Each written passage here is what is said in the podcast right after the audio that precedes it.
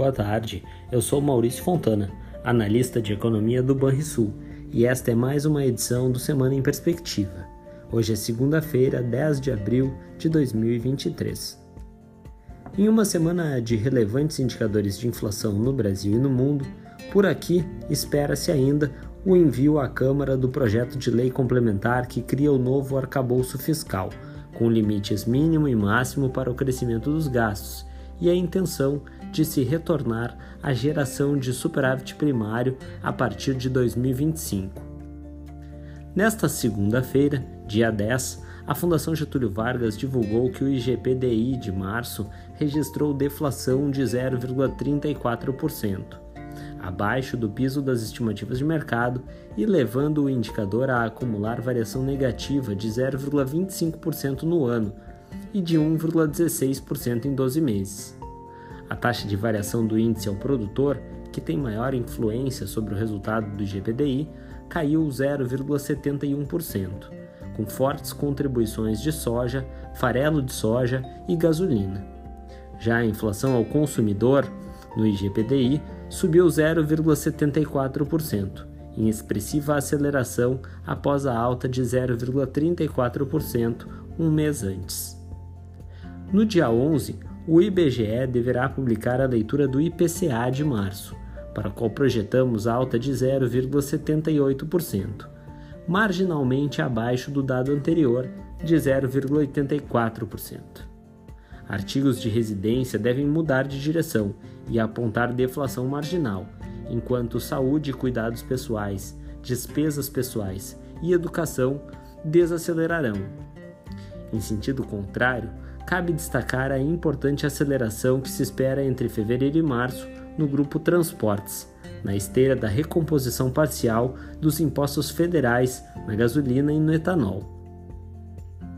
No dia 12, conheceremos a pesquisa mensal do comércio de fevereiro. Esperamos, para o varejo restrito e o ampliado, variações mensais positivas de 3,6% e 0,7%, respectivamente.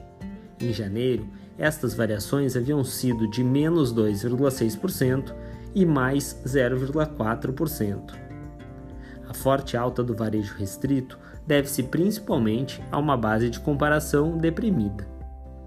Já no dia 13, será a vez da pesquisa mensal do setor de serviços. Neste caso, projetamos que o faturamento real do setor tenha recuado 1,6% na margem, depois da alta de 3,1% no mês anterior. No exterior, nos Estados Unidos, destaque para a inflação. No dia 12, serão reportadas as variações do índice de preços ao consumidor e de sua principal medida de núcleo. Em março, a inflação deve ter se desacelerado na margem, enquanto na comparação interanual, as altas do índice de preços ao consumidor e do núcleo devem ter sido de 5,2% e 5,6%, respectivamente com recuo importante no dado cheio e modesta aceleração no núcleo. Já no dia 14, os dados das vendas no varejo e da produção industrial serão os destaques nos Estados Unidos. Para as vendas, o consenso aponta uma queda de 0,4% no mês, como havia ocorrido em fevereiro. Já para o dado da indústria, a expectativa é de avanço de 0,3% no mês, após estabilidade no mês anterior.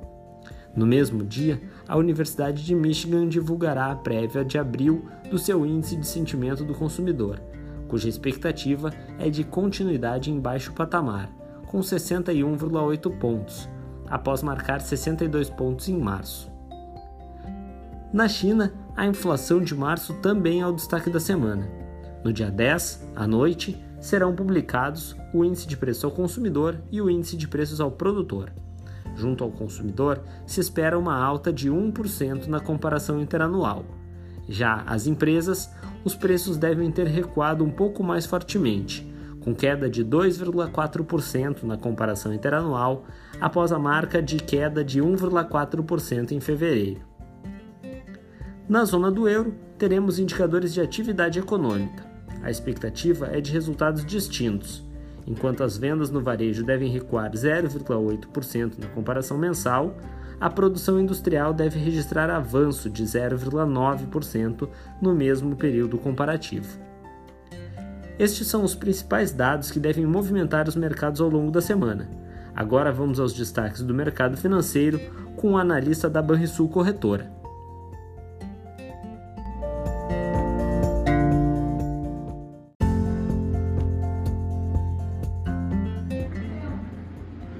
Tarde, investidores.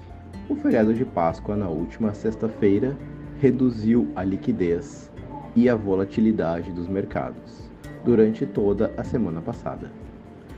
Entre uma leve baixa no exterior e uma pequena alta por aqui, os índices de ações pouco se moveram. Neste momento, o Ibovespa se encontra nos 102 mil pontos.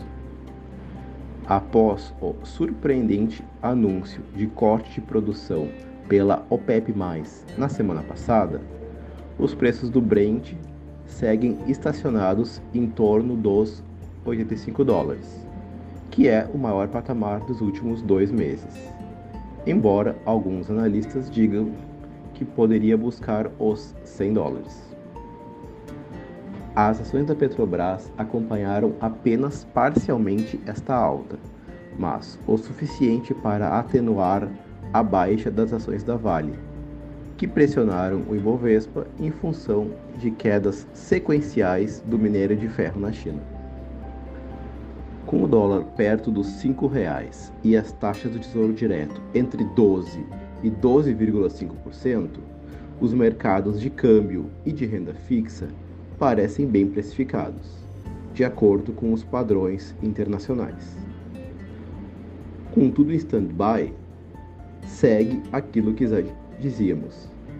As ações brasileiras seguem muito mais desvalorizadas do que a média, com uma recuperação dependendo do aumento de interesse pela tomada de risco por parte do investidor local. A possível entrega do texto do novo arcabouço fiscal ao Congresso ainda esta semana pode ser um gatilho importante. A conferir. Você ouviu o Semana em Perspectiva com as principais informações financeiras para os próximos sete dias. Até mais!